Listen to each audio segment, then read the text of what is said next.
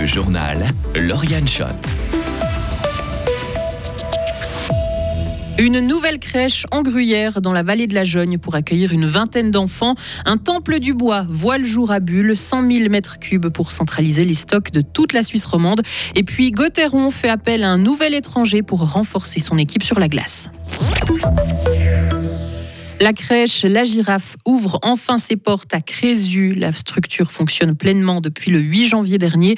La crèche a aménagé dans les anciens locaux de l'école primaire et de la fondation École universelle un soulagement pour de nombreux parents de la vallée de la Jeune. Hugo Savary.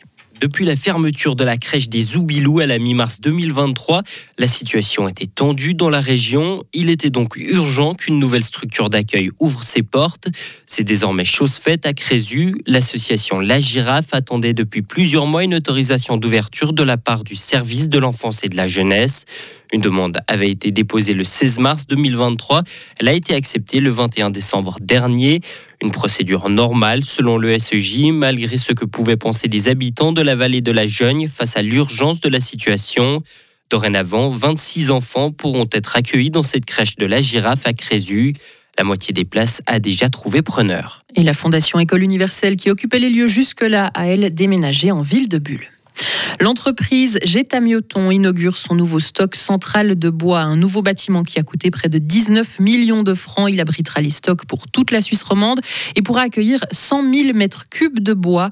Mais pourquoi l'entreprise a choisi de construire cette halle à Bulle Écoutez Thibaut Delannoy, responsable des shops et des pots en Suisse romande. Bulle est une des zones où on a le plus de clients bois, que ce soit des charpentiers ou des menuisiers agenceurs. On a toujours eu un très gros volume de bois.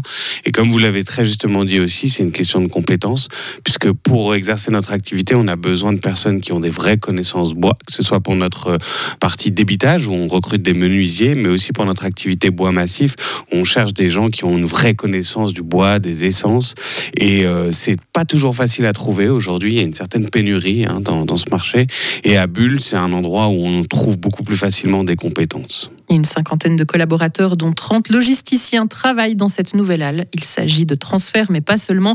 Une vingtaine de postes ont été créés, indique Jetta Mioton. Trois corps sans vie ont été découverts cet après-midi à Lucerne, là où a eu lieu l'incendie qui a ravagé une maison la nuit passée. Il s'agit probablement des trois enfants qui étaient portés disparus car les pompiers n'avaient pas pu les rechercher à leur arrivée sur place car la maison était entièrement en feu. Le risque d'effondrement était présent. Trois autres personnes, des adultes, ont été blessées dans le sinistre. Une enquête est en cours pour déterminer les causes de l'incendie. L'initiative des syndicats pour une 13e rente AVS et celle des jeunes PLR sur une hausse de l'âge de la retraite à 66 ans affaiblissent le système. C'est ce qu'estime le Conseil fédéral qui a présenté ce matin ses arguments à l'approche des votations pour ces objets le 3 mars prochain. En cas de oui, la 13e rente AVS coûterait à peu près 4,1 milliards de francs supplémentaires la première année, dont 800 millions à la charge de la Confédération.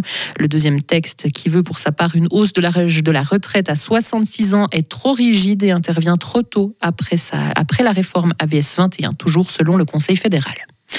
L'école polytechnique de Lausanne envisage d'introduire une limitation d'admission à 3000 personnes en première année de bachelor dès 2025. Cette mesure est prévue dans un premier temps pour 4 ans. Elle toucherait les étudiants d'un diplôme étranger. Elle doit permettre de limiter le nombre d'inscriptions car en 12 ans, le nombre d'étudiants à l'EPFL a plus que doublé pour atteindre les 11 000 en 2023. Une consultation sur la question a été lancée. La Pologne soutient l'Ukraine. Son Premier ministre l'a dit aujourd'hui à Kiev, déclarant que l'Ukraine est engagée contre le mal. De son côté, le président ukrainien a salué un nouveau paquet de mesures de défense polonaise, notamment un prêt qui permet au pays d'acheter des armes. Des producteurs de fruits et légumes britanniques ont manifesté ce lundi devant le Parlement à Londres. Ils demandent des contrats plus équitables entre eux et les principales enseignes de la grande distribution. Une manifestation qui a eu lieu le jour où le Parlement devait débattre d'une pétition qui demande à revoir complètement le code des bonnes pratiques de la chaîne de production alimentaire afin que leurs fruits et légumes soient achetés à de meilleurs prix. Une pétition munie de plus de 112 000 signatures. Pour faire face au vieillissement de la population, la Grèce va augmenter la prime à la naissance. Cette allocation augmentera en fonction du nombre d'enfants. Pour le premier, un couple recevra 2400 euros, 400 de plus qu'actuellement. Pour le deuxième, elle passera à 2700, 3000 pour le troisième, le tout pour encourager les familles à avoir des enfants. Et enfin en sport, un nouvel étranger débarque à Gauthieron. Le Québécois Thomas Grégoire s'est engagé jusqu'à la fin de la saison. Le défenseur de 25 ans va vivre sa première expérience en Suisse, Léo Martinetti. Jusqu'à présent, Thomas Grégoire s'est surtout illustré dans les pays nordiques. Après avoir tenté sa chance en Amérique du Nord en NHL, sans grand succès, il a passé la plupart de son temps en Ligue mineure. Il s'engage à Lukorauma. Trois saisons, plus de 160 matchs joués et 108 points inscrits. Le Québécois d'un mètre 80 pour 77 kilos est même devenu champion de Finlande en 2021. Cette saison, il évoluait avec le club suédois de Ruglet. Son contrat a été résilié après 28 matchs. Avec cette arrivée, Fribourg-Gotteron compte désormais 7 joueurs étrangers dans ses rangs. Et en plus de l'arrivée de Thomas Grégoire, les Dragons ont aussi annoncé l'arrivée en licence B de l'attaquant du HC Sierre, Corey Emerton. Le, le, Canadien, ancien joueur de Lausanne et d'Ambry, rejoindra Gotteron une fois la saison du club valaisan terminée. Retrouvez toute l'info sur frappe et frappe.ch.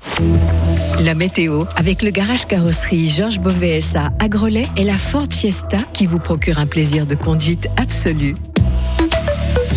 Le temps de mardi et mercredi, c'est encore beaucoup de nuages et quelques averses possibles, surtout mercredi soir. Température mardi entre 3 et 6 degrés, de 5 à 7 sur le Léman.